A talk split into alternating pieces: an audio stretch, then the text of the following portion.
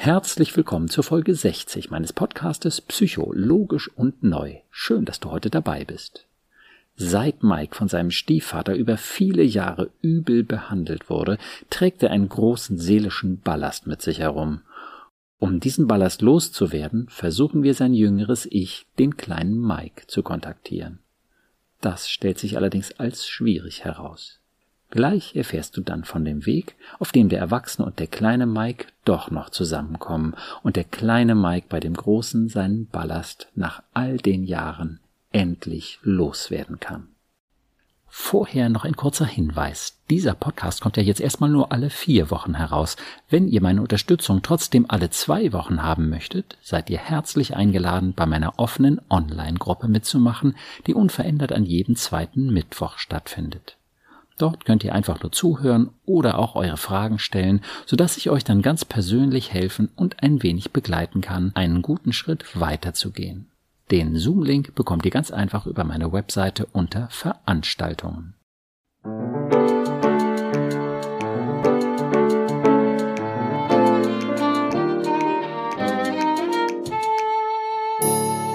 Psycho, logisch und neu. Mein Name ist Burkhard Düssler. Ich bin Facharzt für Psychotherapie und ich habe einige besonders logische, positive und neue Konzepte entwickelt, um unsere Gedanken- und Gefühlswelt zu verstehen. Mit den Gästen meines Podcastes spreche ich immer wieder über ihre persönlichen Erfahrungen zu dem jeweiligen Podcast-Thema und heute spreche ich mit Mike. Hallo Mike. Hallo Burkhard. Schön, dass es geklappt hat. Ja, Du hattest ja den Podcast gehört in, in einer ja, Krisenzeit und der hat dir gut gefallen. Ähm, magst du einmal erzählen, wie es dazu gekommen ist, dass du den Podcast gehört hast und Interesse auch an der Aufnahme hattest? Äh, wie ist es dazu gekommen? Na, ich, also ich habe angefangen, mich sehr mit dem Thema Psychologie zu beschäftigen und habe äh, geschaut, welche Sachen äh, ich selber machen kann, um mir sozusagen zu helfen. Ich hatte keinen Therapieplatz, mir ging es wirklich richtig schlecht. Mhm. Und ich habe eigentlich nach jedem Ast gegriffen, den ich kriegen konnte. Ich habe ähm, ja.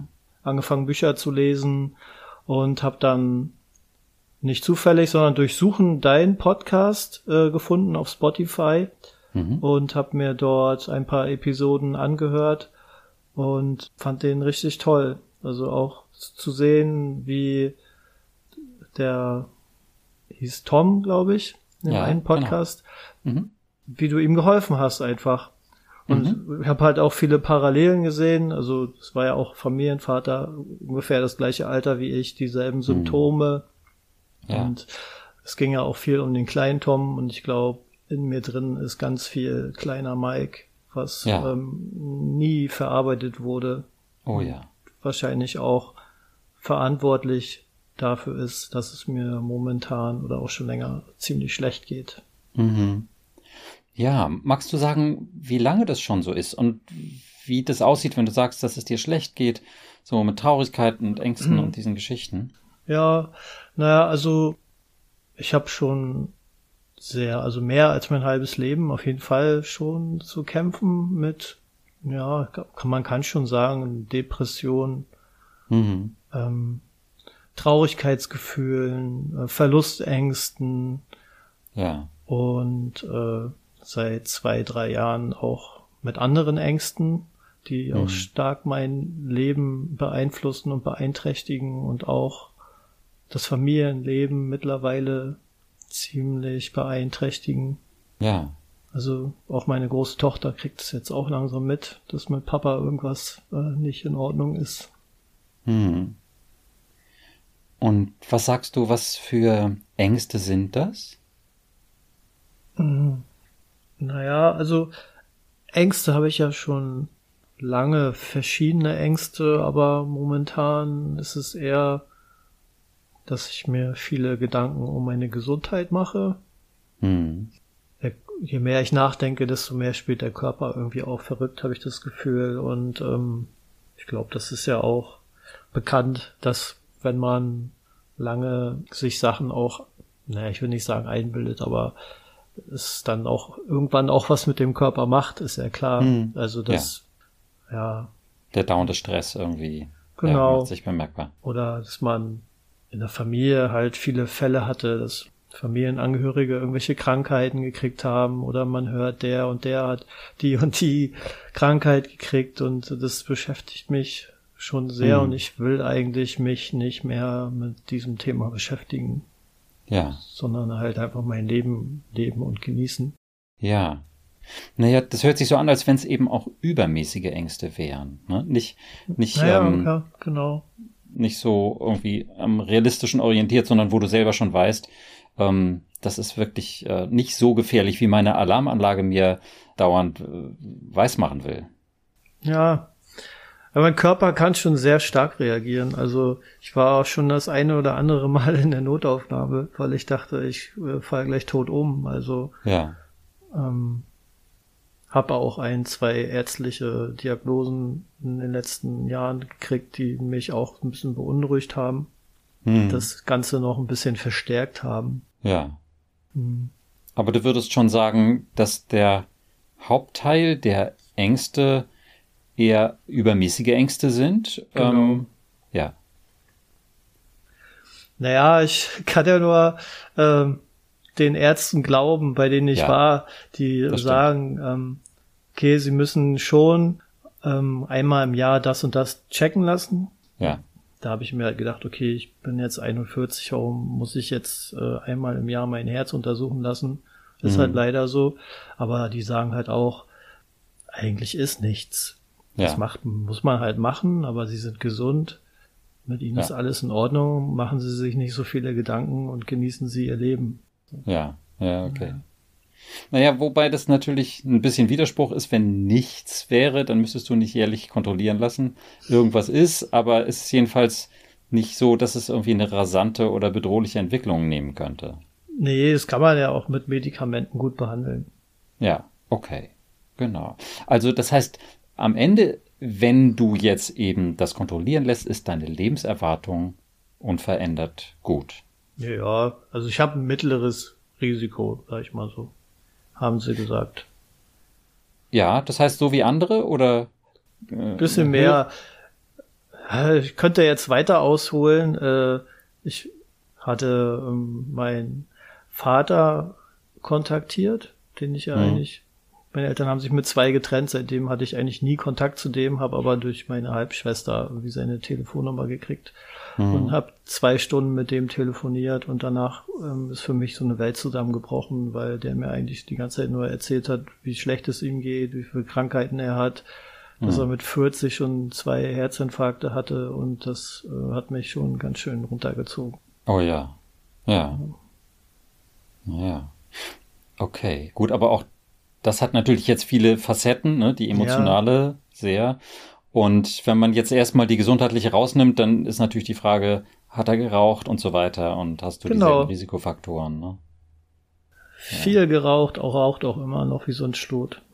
Naja. Viel, viel getrunken, sich sehr schlecht ernährt, also alle die Sachen, die ich eigentlich nicht mache.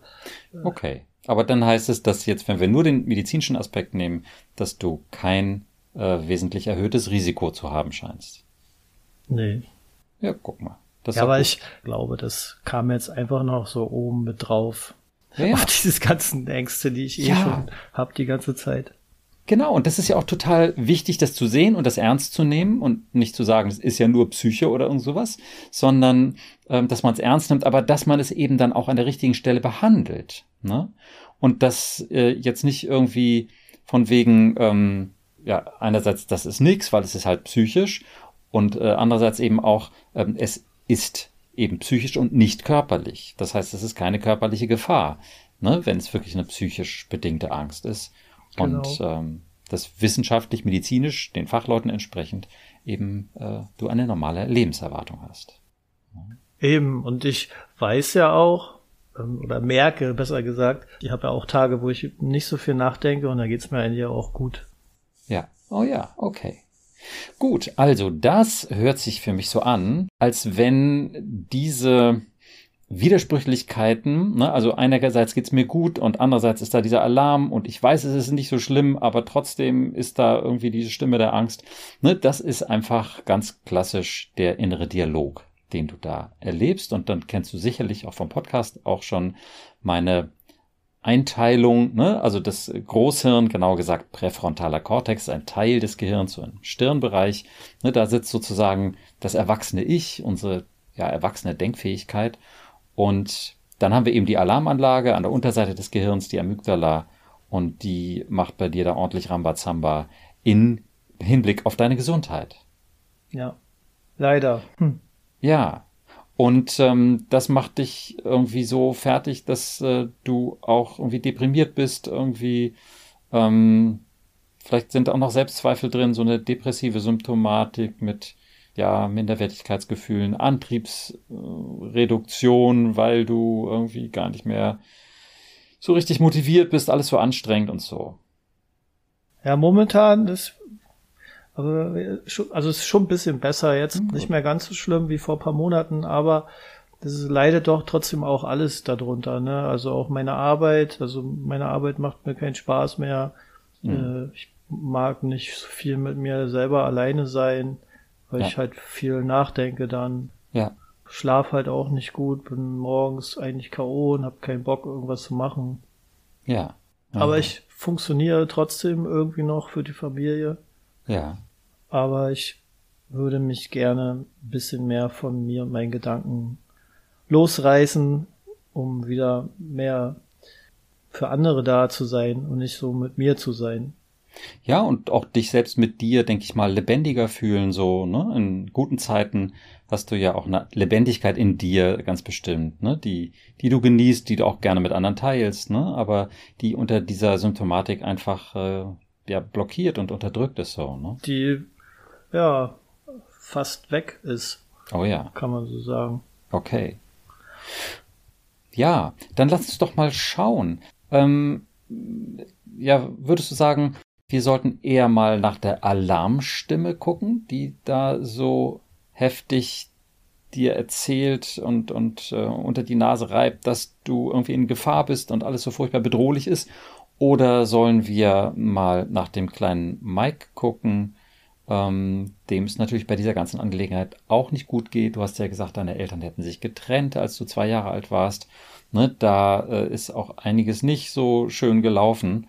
Und ähm, was meinst du, wäre die sinnvollere Perspektive? Alarm oder der kleine Mike? In meinem Fall äh, eigentlich beides. Ja. Weil ähm, ich ja schon auch viele ziemlich blöde Sachen erlebt habe, auch in meiner Kindheit die Trennung war nicht mal so das Schlimme, obwohl da glaube ich auch das auch eine Rolle spielt, dass ich diese Verlustängste wahrscheinlich auch so doll hab, ähm, mhm. weil der Papa halt nie da war. Aber der, den ich dann gekriegt hab, der hat halt mein, mein, meine Kindheit ruiniert, kann man oh, so ja. sagen. Auch äh, mein Erwachsenwerden ruiniert. Oh ja. Dein Stiefvater. Genau. Das war ein ganz, ganz übler Mensch. Wie alt warst du, als er kam und wie lange, wie alt warst du, als er ging, oder? Als er kam, war ich, glaube ich, vier und er ging nicht, ich bin geflohen irgendwann. Mit 17 bin ich von zu Hause weg, weil ich es nicht mehr ausgehalten habe. Oh ja. Okay, also mehr oder weniger deine ganze bewusste Kindheit und genau. äh, fast die ganze Jugend, ja. Oh, das ist schon dann extrem. Das war äh, extrem, ja. Es ja. ist teilweise so, extrem gewesen, dass ich äh, wirklich viele Sachen gar nicht mehr weiß aus meiner Kindheit, weil ich die ja. einfach verdrängt habe. Ja. Also ich kann mich an kaum irgendwas erinnern, eigentlich nur an negative Sachen. Ich kann dir ja. kein schönes Kindheit, Kindheitserlebnis eigentlich sagen. Ja, okay.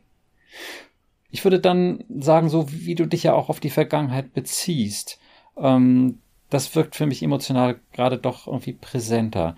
Und dann würde ich sagen, dass wir da vielleicht mal hinschauen.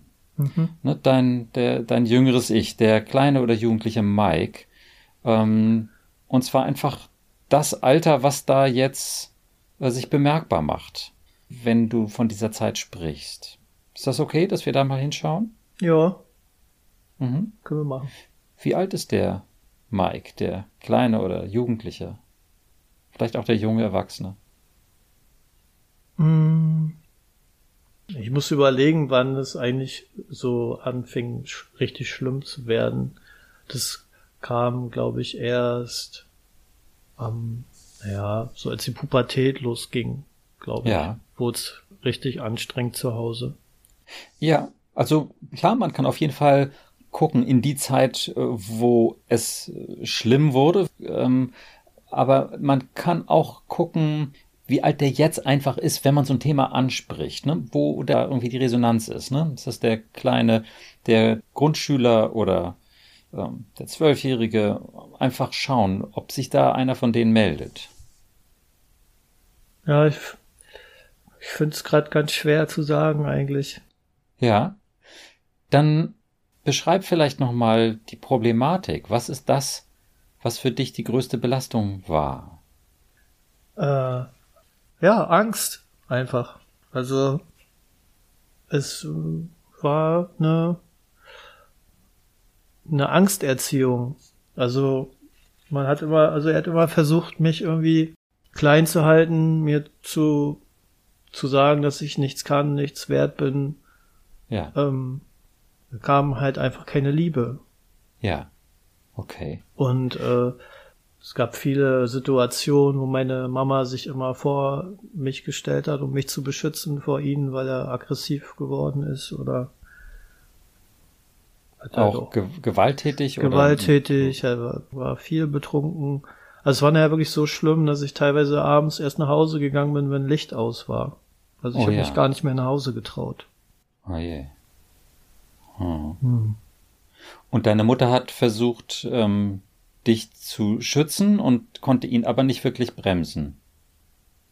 Oder Ja, nur immer in einzelnen Situationen. Ja, ja, sie hat es schon irgendwie immer geschafft, aber irgendwann dann auch nicht mehr. Und das war dann auch der Punkt, wo ich dann wirklich auch gegangen bin und nicht mehr wiedergekommen bin.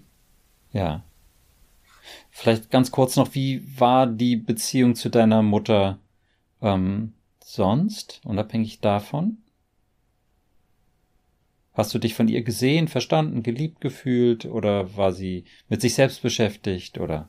Ja, meine Mama war sehr jung, als sie mich gekriegt hat. Sie hat mich mit 19 gekriegt und hat schon immer viel gearbeitet. Ja, Ich, ich weiß, ich war früher viel bei meinen Großeltern. Ich habe auch Mhm. zu meiner Mama keine wirkliche große emotionale Bindung. ja, Also ich, schrecklicherweise kann ich gar nicht so viel Gutes über sie sagen, obwohl ich, ich habe sie total lieb und bin Ja. auch froh, dass sie da ist, aber ich kann mich auch nicht an wirklich viele Situationen erinnern, wo wir mal so eins waren, ja, gekuschelt haben oder irgendwas. ja. Hm. Mhm. Vielleicht nur noch, um so ein Bild von der Situation damals zu bekommen, hast du äh, Geschwister? Ich habe einen Bruder, der, also der kam, als da war ich 13. Ja. Oh ja, ganz sehr viel Genau. jüngerer Bruder. Genau. Ja, okay.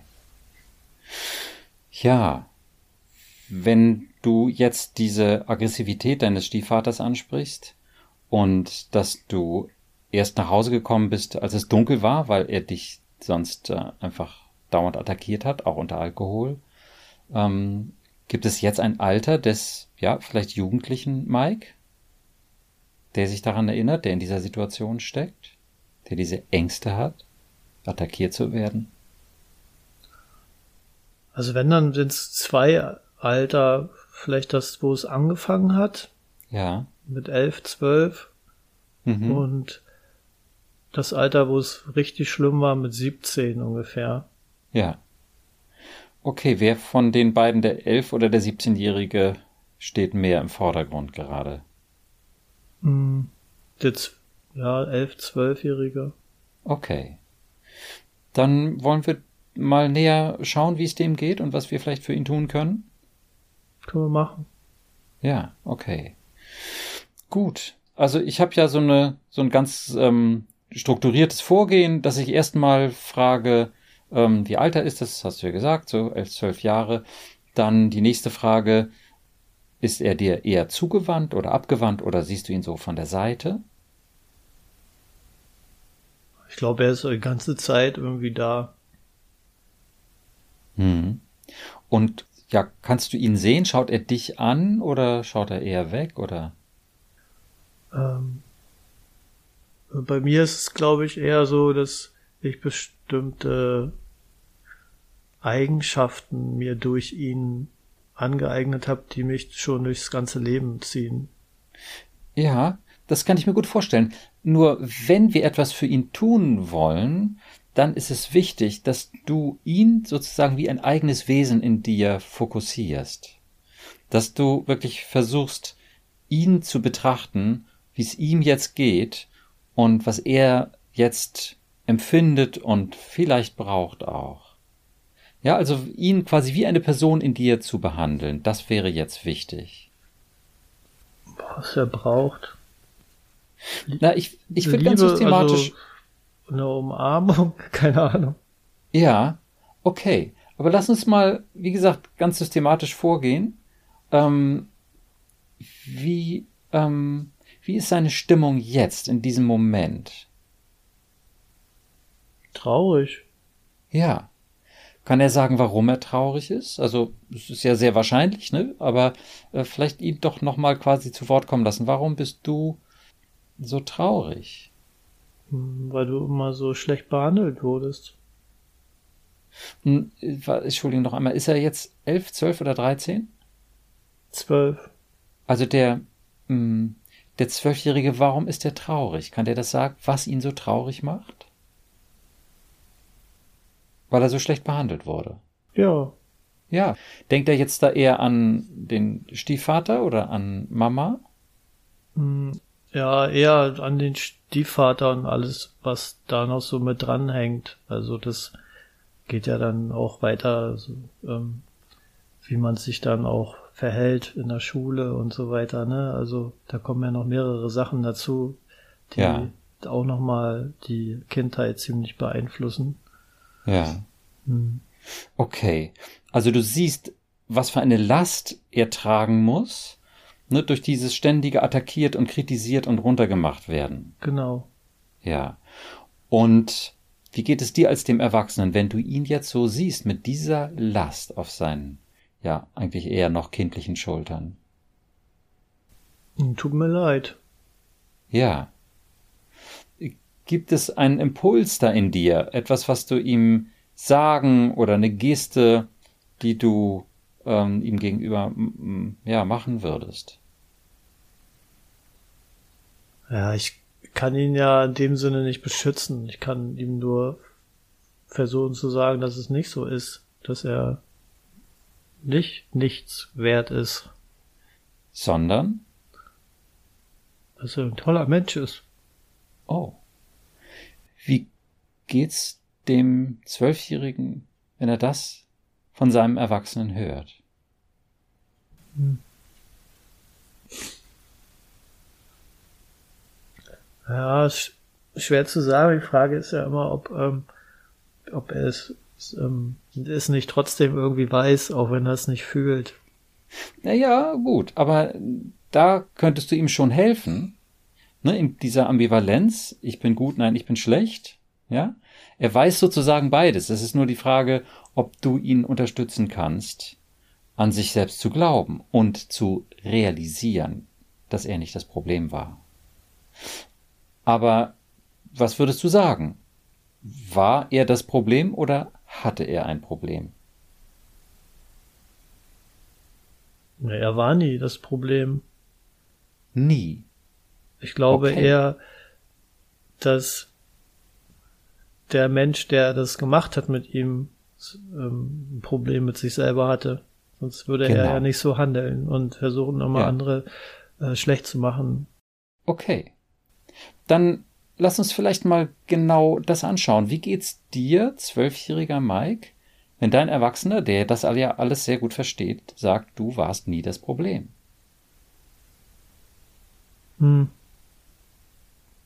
Naja, nicht, also mir geht's dadurch nicht besser. Also. Nein, dem Zwölfjährigen. Findet er das eher gut oder eher doof oder überflüssig, dass der Erwachsene das sagt? Dass er nie das Problem war? Oder vielleicht sagt er, ja, sowieso klar. Oder hört er das schon ganz gerne? Hört es schon gerne, ja. Ja, okay. Das ist doch schon mal was. Mhm. Hm, wie groß ist euer Abstand? Zehn Meter, fünf Meter, zwei Meter? Ja, schwierig. Ich habe nach wie vor immer noch das Gefühl, dass er gar nicht neben mir steht, sondern dass er irgendwo hier in meiner Brust hängt. Okay, das heißt aber, man könnte auch sagen, er ist dir sehr nah. Genau. Okay. Dann können wir vielleicht den Zwölfjährigen mal fragen, gibt es etwas, was du dir wünschst von deinem Erwachsenen? Dass er sich nicht immer so klein machen soll. Ja.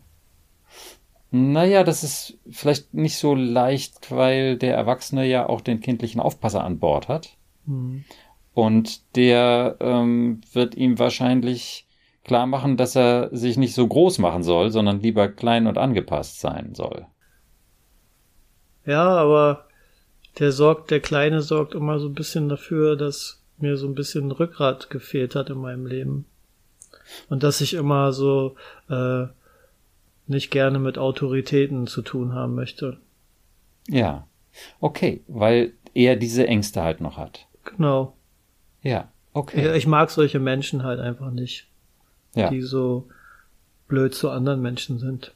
Ja, so dominant und genau. irgendwie respektlos irgendwie auftreten. Genau, genau. Ja, okay. Gut. Also, das ist jetzt nochmal der Blick nach außen und mhm. das ist natürlich auch sehr wichtig. Aber ich würde sagen, es wäre gut, nochmal die Beziehung zwischen dem Jugendlichen oder dem Zwölfjährigen und dir zu stärken. Ne? Dass äh, wir gucken, dass der sich bei dir wohl und sicher fühlen kann. Denn der fühlt sich ja erstmal überhaupt nicht wohl und sicher, sondern der fühlt sich irgendwie bedroht und ausgeliefert und äh, alleine völlig überfordert. Mhm. Ja, könnte man das so sagen? Ähm, der Große oder der Kleine? Nee, der Kleine, der Zwölfjährige. Kann man das sagen, dass der sich so, ja, überfordert, ausgeliefert und bedroht fühlt? Ja. Ja. Okay. Das ist eben auch total häufig. Oder hilflos. Dass, ja, genau. Und in dieser Situation mit dem Stiefvater ist er ja auch hilflos. Der, der kommt gegen den natürlich nicht an. Mhm. Das schafft ja noch nicht mal seine Mutter so richtig. Ne? Wie, wie soll er gegen diesen Stiefvater ankommen? Mhm. Okay.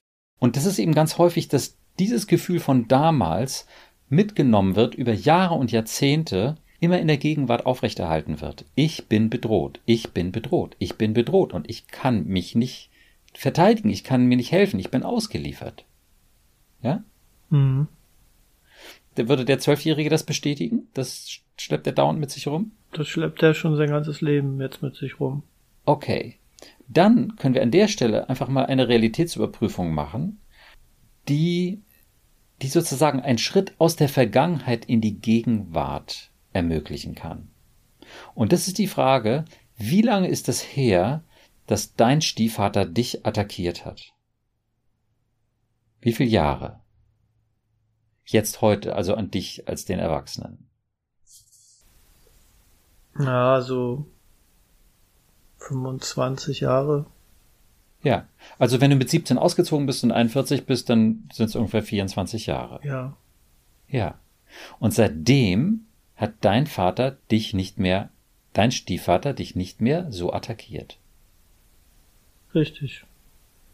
Wie geht's dir, zwölfjähriger Mike, wenn du siehst, dein Stiefvater hat euch, will ich mal sagen, dich und den Erwachsenen, seit 24 Jahren nicht mehr attackiert, weil dein Erwachsener gesagt hat, ich gehe jetzt hier weg, ich suche mir eine eigene Familie und ja, in der lebst du jetzt schon einige Jahre und du bist nicht mehr attackiert worden. Ne? Du hast dir gesagt, ich halte Abstand von meinem Stiefvater, das brauche ich nicht wieder. Wie geht's dem elf, wie geht's dem Zwölfjährigen, wenn der sieht? Seit 24 Jahren ist das nicht mehr passiert. Der Zwölfjährige wünscht sich ja trotzdem, dass äh, er nicht so eine blöde Kindheit gehabt hätte. Klar, es, äh, auf der stimmt. einen Seite, klar bin ich weggegangen, aber dadurch ist mein Leben ja nicht gleich schlagartig besser geworden. Das stimmt, ganz bestimmt ja. nicht. Da hast du eine schwere Last mitgenommen. Ja. Die du ja, wie du sagst, bis heute mit dir rumträgst. Aber das Bild besteht natürlich aus verschiedenen Elementen und ein wichtiges belastendes Element ist, dass der Zwölfjährige glaubt, ich bin dauernd bedroht. Wie ist es, wenn er sieht, dass der Erwachsene durch seine Entscheidung die Beziehung, die er aufgebaut hat, es geschafft hat, seit 24 Jahren nicht mehr attackiert worden zu sein durch den Stiefvater.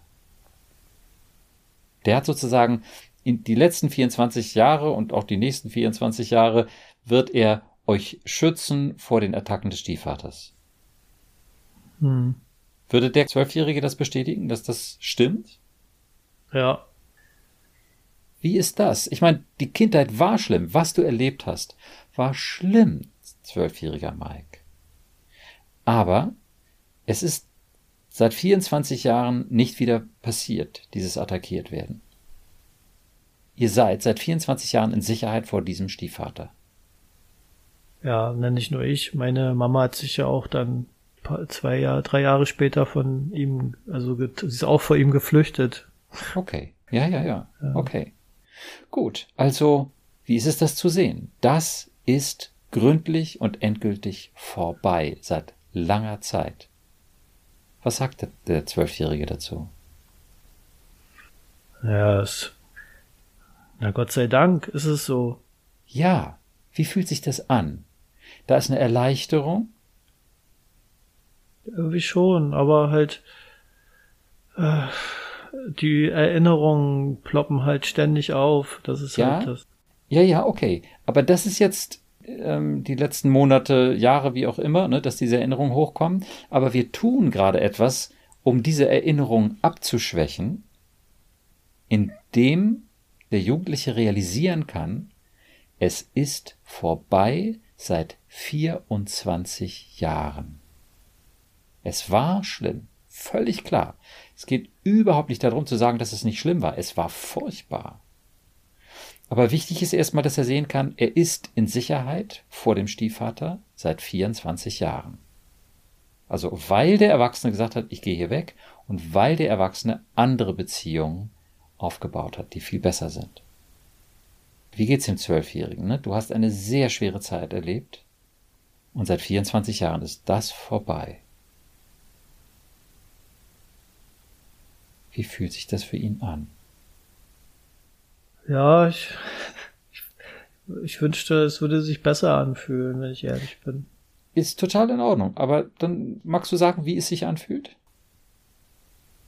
Es fühlt sich so an, naja, ich weiß es eigentlich. Ja, das ist doch gut.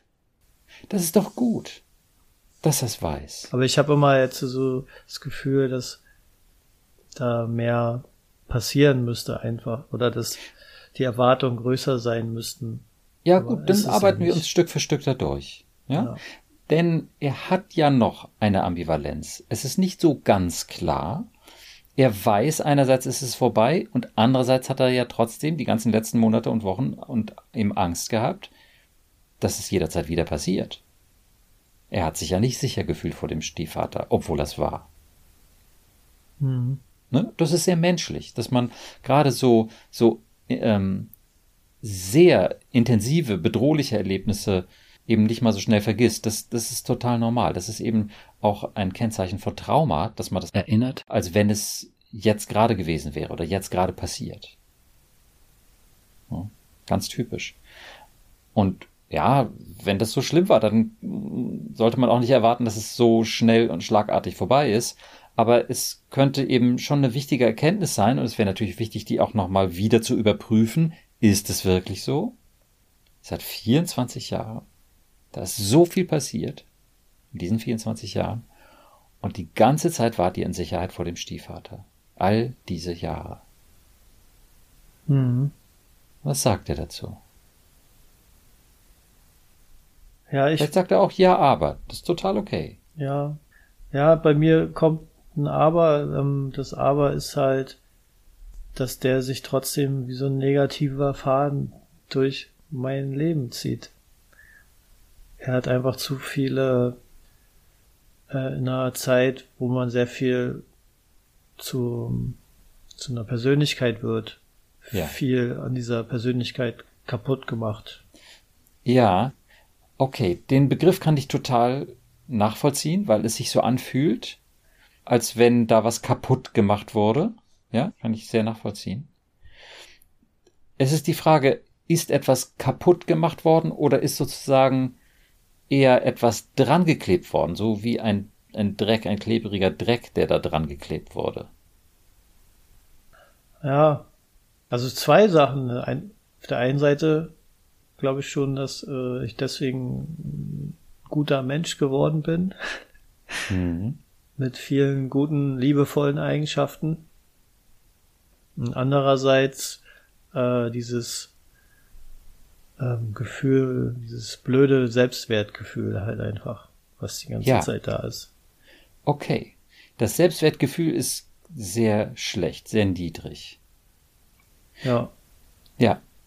Ist es kaputt gegangen oder fühlt es sich halt, ich sage mal ruhig nur, schlimm genug, ähm, dauernd so an, als wenn er minderwertig wäre, obwohl er es nicht ist? Es fühlt sich nur so an, er ist es nicht. Okay. Wann, zwölfjähriger Mike, hat dir das zuletzt jemand allen Ernstes gesagt? Du bist immer wertvoll. Egal was passiert. Du warst nie minderwertig. Es hat sich leider so angefühlt, aber du warst nie minderwertig. Ja, traurigerweise eigentlich ähm, das erste Mal bewusst ähm, meine Schwiegermama. Ja. Okay. Ja. Also ziemlich spät halt auch einfach. ja. Ja. Okay. Ähm, und jetzt sagt es dir dein Erwachsener, der dich so gut kennt. Und glaubt er das auch? Oder sagt er das nur irgendwie, um dich so ein bisschen zu beruhigen und, und ohne es wirklich zu glauben, dass du immer so wertvoll bist? Na, ich, ähm, ich will nicht sagen, ich, ich weiß es oder ich sollte es eigentlich wissen. Eins von beiden. Du als der Erwachsene. Ja. Ja, gut. Wir können nochmal gucken. Wann war er minderwertig? Wann war er ein minderwertiges Kind oder ein minderwertiger Jugendlicher? Eigentlich nie. Ja. Er hat sich immer nur so gefühlt, aber eigentlich war ich es nie. Ja, je mehr du hinguckst, ne, und wenn ich dir diese entsprechenden Fragen stelle, um doch mal hinzugucken, dann kannst du das sehen. Nie. Er hat sich so gefühlt, es war total verständlich und es war auch ganz schrecklich. Aber er war keine Sekunde seines Lebens ein minderwertiger Mensch. Hatte er immer einen so hohen Selbstwert wie jedes andere Kind, jeder andere Jugendliche? Ich meine nicht das Selbstwertgefühl, sondern den Selbstwert. Ja. Ist das eindeutig oder war er doch minderwertig manchmal? Er selbst. Nee, war er nicht. Wie geht's dir, Zwölfjähriger, wenn du das hörst? Dein Erwachsener wird da immer klarer, je genauer er hinguckt. Je genauer er dich anschaut und deine Lebenssituation. Du warst nie minderwertig, sagt er. Nein, war ich nicht. Wie geht's dem Zwölfjährigen, wenn er das hört? Fühlt sich gut an. Okay. Wie weit seid ihr voneinander entfernt? Zwei Meter, halben, fünf Meter? Drei Meter. Okay. Wie ist das für den Jugendlichen? Kann er sich vorstellen, ein bisschen dichter an den Erwachsenen ranzukommen oder lieber nicht? Doch, klar. Okay, wie ist für die Vorstellung für dich als den Erwachsenen, den Zwölfjährigen, ähm, dich dazu dir zu lassen, vielleicht sogar in den Arm zu nehmen? Wie ist die Vorstellung? Wenn ich ehrlich bin, würde ich es ähm, gerne mal machen. Okay. Also was? Ihn einfach mal in den Arm nehmen. Was sagt der Zwölfjährige dazu?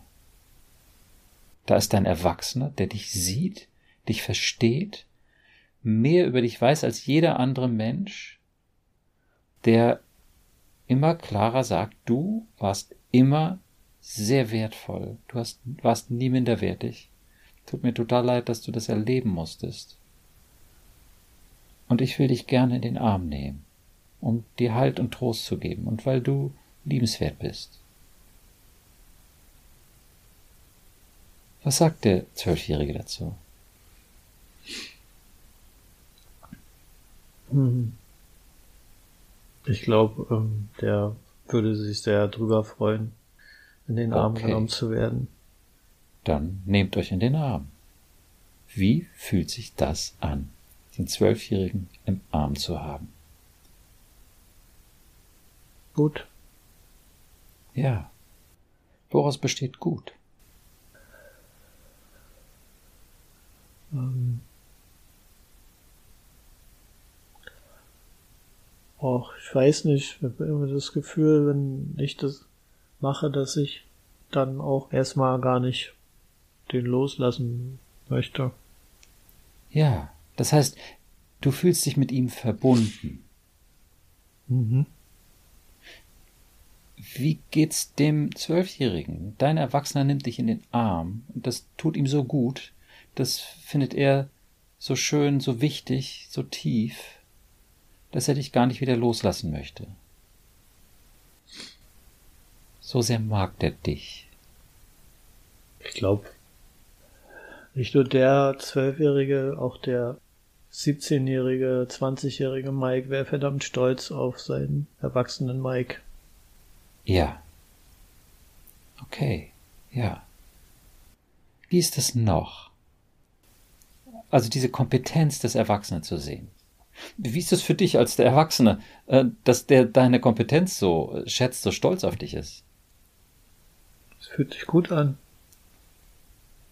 Ja, woraus besteht gut?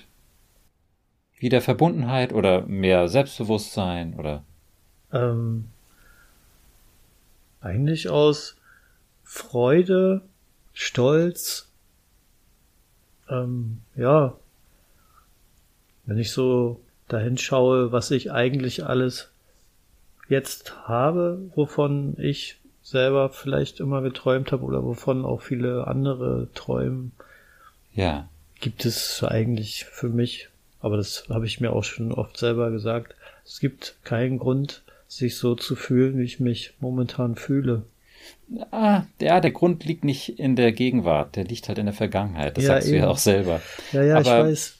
Aber äh, die schleppst du halt noch mit dir rum. Aber jetzt bist du gerade dabei, wichtigen Ballast aus der Vergangenheit hinter dir zu lassen. Wirklich genau in diesem Moment. Wenn nämlich bei dem Jugendlichen eine Veränderung im Selbstbild stattfinden kann. Wenn wir es schaffen, diese schrecklichen, belastenden Selbstzweifel des, ähm, des jüngeren Ichs auszuräumen, dann hat es eine ganz tiefe Wirkung auf unser eigenes Selbstbild. Ne? Deswegen ist es total schön, wenn du dem Jugendlichen dabei helfen kannst zu erkennen, dass er doch nicht minderwertig, vielleicht sogar zu erkennen, dass er nie minderwertig war. Wie geht es dem Jugendlichen dabei, dass der Erwachsene sagt, ja, du bist wertvoll, immer. Egal was passiert. Ja, es fühlt sich gut an, aber es ist für mich trotzdem schwer, weil es halt einfach so negativ belastet ist. Verstehst du, wie was? ich das meine? Ähm, nicht so ganz, weil negativ belastet ist ja nicht das, was der Erwachsene sagt, oder? Nee, es ist schwer, ähm, dem Zwölfjährigen, also ich hätte, würde, hätte ihn lieber schon früher da rausgeholt. Ja. Verstehst okay. du? Ja, ja, das natürlich. ist wieder ein anderes Thema, aber ähm, nein, nein, nein, das ist total kann, in Ordnung. Wenn ich jetzt dem Zwölfjährigen äh, sage, bist nicht klein, du ähm, hast, du bist ein ganz, ganz toller Mensch, hat er trotzdem nach wie vor die Angst, weißt du? Ja, das ist die Frage, ob er die nicht loswerden kann. Na doch, weil er ja immer noch sozusagen dort gefangen ist. Er ist nur, nur so lange gefangen, wie er noch nicht realisiert hat, dass diese Zeit vorbei ist. Und das ist, dafür braucht er seine Zeit, um das zu realisieren. Stimmt. Hm? Das ist total okay.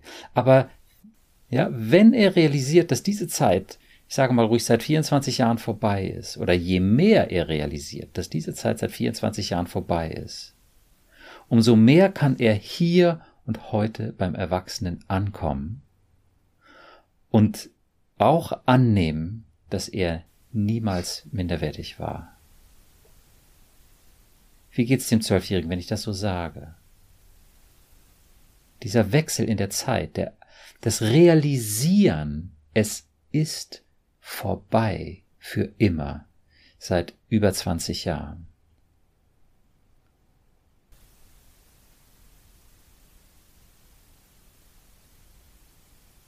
Ich muss das, ähm, ich werde es, glaube ich, erst morgen richtig verarbeitet haben. Ja. Aber es fühlt sich gut an. Ja, sehr gut. Jetzt ist, findet genau dieser Prozess statt, in diesem Moment, wo du da hinschaust, wo klar geworden ist, es ist wirklich vorbei. Es geht in Anführungsstrichen nur noch darum, das zu realisieren, das sacken zu lassen, das zu fühlen. Ja, dazu musst du es immer wieder nochmal checken. Ist es wirklich vorbei? Ist es wirklich vorbei? Aber das passiert. Hm. Der Jugendliche, in dem, dem Maß, wie der Jugendliche eben realisieren kann, es ist vorbei, kann er auch diese ganzen schrecklichen Botschaften, die mit der damaligen Zeit verbunden sind, mehr und mehr, ja, loslassen. Und das ist natürlich ein ungeheurer Prozess für den Jugendlichen. Denn ja, der Zwölfjährige hat 24 Jahre daran festgehalten. Das hört sich ein bisschen verrückt an, aber es ist so.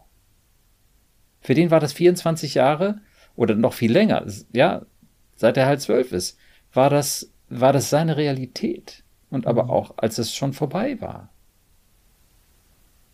Und deswegen ist es kein Wunder, dass du ein Weilchen dazu brauchst und der Jugendliche halt auch ein Weilchen dafür braucht, zu realisieren, es ist wirklich endgültig vorbei. Nie wieder. Stattdessen gibt es Menschen um dich herum in deinem Alltag, deine Familie, die dich lieben. Wie geht's dem Zwölfjährigen damit? Fühlt sich gut an. Woraus besteht gut? Dass da jetzt Menschen sind, die dich überhaupt nicht attackieren wollen, sondern die dich lieben seit vielen Jahren. Wie geht es dem Zwölfjährigen damit?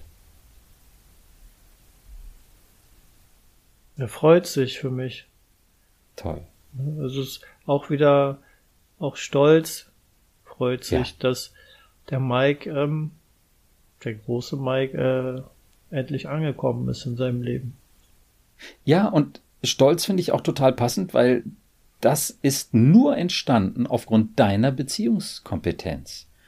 Ja, aufgrund deiner Fähigkeit, gut zu kommunizieren, Respekt zu haben, liebevoll zu sein, ja, zu lieben und aber auch mit Konflikten gut umzugehen. Sonst wäre das nicht so gekommen. Und das ist eine, eine fantastische Kompetenz, die dein Stiefvater überhaupt nicht hatte und deine Mutter auch kaum. Ja. Mir ist gerade noch ein anderer Punkt eingefallen, ähm, wo wir jetzt hier so reden, dass ich auch mein, ich mein ganzes Leben immer so viel Wert darauf gelegt habe, was andere von mir denken. Ja. Und dass ich immer dafür sorge, dass es anderen gut geht. Okay, das finde ich total nachvollziehbar. Erstmal geht es jedem Menschen ein Stück weit so, ne? Mhm. dass man angenommen werden möchte. Das ist ein ganz mensch urmenschliches Bedürfnis. Ich habe nur das Gefühl, dass es bei mir extrem ausgeprägt ist. Ja. Das ist mir gerade nur so eingefallen. Das hat auch immer noch eine große Rolle gespielt zusätzlich. Ja, ja. Das finde ich auch total in Ordnung. Ich würde auch sagen, das können wir uns auch gerne nochmal angucken. Aber ich glaube, dass heute in unserem Gespräch äh, das eine ganz, ganz entscheidende Geschichte ist, dass der Jugendliche eben realisieren kann, es ist vorbei und er lebt mit dem Erwachsenen und dieser wunderbaren Familie, deiner wunderbaren Familie in der Realität. Ja, dass er da ankommen kann. Und, ich sage mal so, vielleicht sogar auch noch, dass er gar nicht minderwertig war. Das hat er ja selbst zumindest geahnt. Da ist also auch schon ein Vorwissen bei ihm, hast du so gesagt, ne? Mhm. Ja, Oder zumindest so eine Ambivalenz? Ja, ja, genau. Eigentlich weiß er das schon immer. Super. Okay. Und dann würde ich sagen, wie wäre es, wenn du da ein bisschen mit ihm drauf rumdenkst, das noch ein bisschen hin und her wendest und genießt, dass es stimmt. Jedes Mal, wenn du es genießen kannst. Was hält der Jugendliche davon? Das werden wir auf jeden Fall machen in den nächsten Tagen. Toll. Dann würde ich mal sagen, können wir es zumindest aus meiner Sicht so stehen lassen? Wäre das für dich auch okay? Das wäre für mich erstmal okay, ja. Ja, das wären sozusagen zwei ganz große Schritte für dich, für den Jugendlichen, um diese schrecklichen alten Lasten ein ganzes Stück loszulassen. Und dann wäre ich sehr gespannt, wie es in unserem nächsten Gespräch aussieht. Okay, sehr gerne. Toll. Gut, also dann, Mike, ganz herzlichen Dank für deine Offenheit und ähm, unser Gespräch. Und ich bin gespannt auf unser nächstes. Ich bin auch gespannt. Ich danke dir auch. Hat Spaß gemacht. Toll. Wunderbar. Also dann, bis zum nächsten Mal. Bis zum nächsten Mal. Tschüss.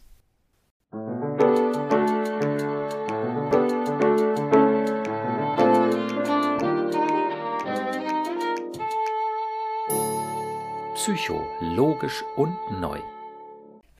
Vielen Dank, dass du heute dabei warst. Wenn du etwas aus dieser Folge für dich mitnehmen konntest, würde ich mich sehr freuen. Und natürlich auch, wenn du meinen Podcast abonnierst, bewertest und weiterempfehlst. Ich freue mich also, wenn du dann das nächste Mal wieder dabei bist und wünsche dir bis dahin viel Erfolg und tiefe Freude auf deinem Weg. Denn du bist es wert. Dein Burkhardt.